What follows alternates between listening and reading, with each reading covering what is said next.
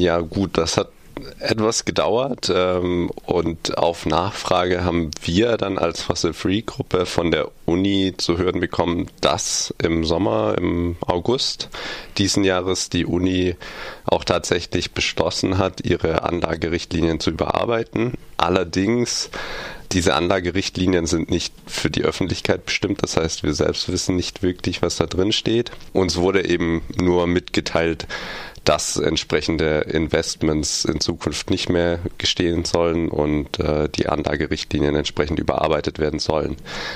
Reicht diese Zusage nicht und die Richtlinie? naja, ähm, ne, so eine Ankündigung ist zwar gut, aber ähm, überprüfen können wir sie zum einen nicht, da wir die Anlagerichtlinie nicht einsehen können und im Endeffekt auch nicht, natürlich nicht wissen, was tatsächlich mit den Anlagen passiert.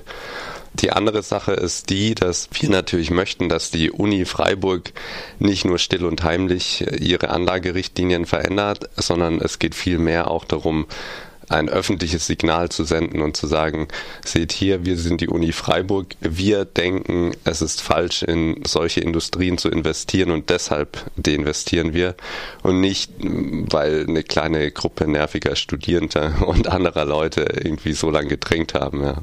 Ihr habt gestern einen offenen Brief an die Uni gerichtet mit der Frage, dass sie diese Richtlinie veröffentlicht. Was erhofft ihr euch genau davon?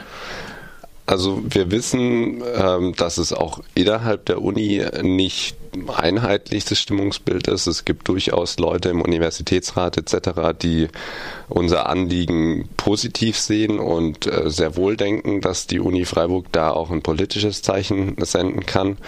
Ähm, und mit diesem offenen Brief, der von vielen Leuten unterzeichnet wurde bei einer Veranstaltung zu äh, Klimakohle Kapital vor einigen Wochen im Vorderhaus in der Fabrik, aber auch vor allem von den meisten Organisationen, NGOs hier in Freiburg und Umgebung, die sich eben im Umweltbereich engagieren und auch darüber hinaus. Und um zu zeigen, dass nicht nur wir als Studierendengruppe dahinter stehen, sondern da wirklich ein breites Bündnis auch hinter diesen Forderungen steht. Und natürlich auch, um das Zeichen zu senden, wir geben nicht so einfach auf. Also nur weil ein kleiner Schritt getan wurde, heißt das nicht, dass wir jetzt äh, verstummen.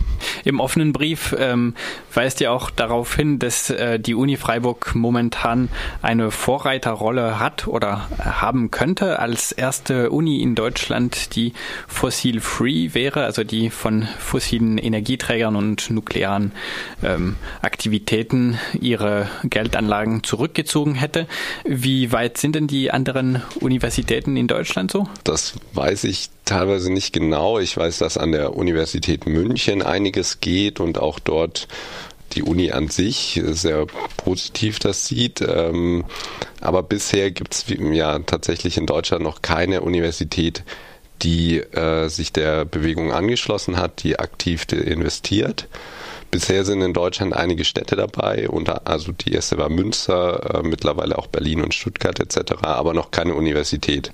Im Ausland sieht es ganz anders aus. In Großbritannien, in den USA, das sind viele Universitäten vor allem auch dabei. Wie sinnvoll ist Divestment an sich? Also ich meine, Geld ist ähm, ein wunderbar flüssiges Mittel. Falls die Uni beschließt, ihre Geldanlage aus fossilen Unternehmen zurückzuziehen und das stattdessen bei der Bank oder in andere Finanzprodukte anlegt, äh, wer kann dann garantieren, dass das Geld nicht mittelbar wieder durch die äh, gewinnbringenden fossilen Investitionen dieser Banken oder Finanzprodukten äh, Zinserträge bringt?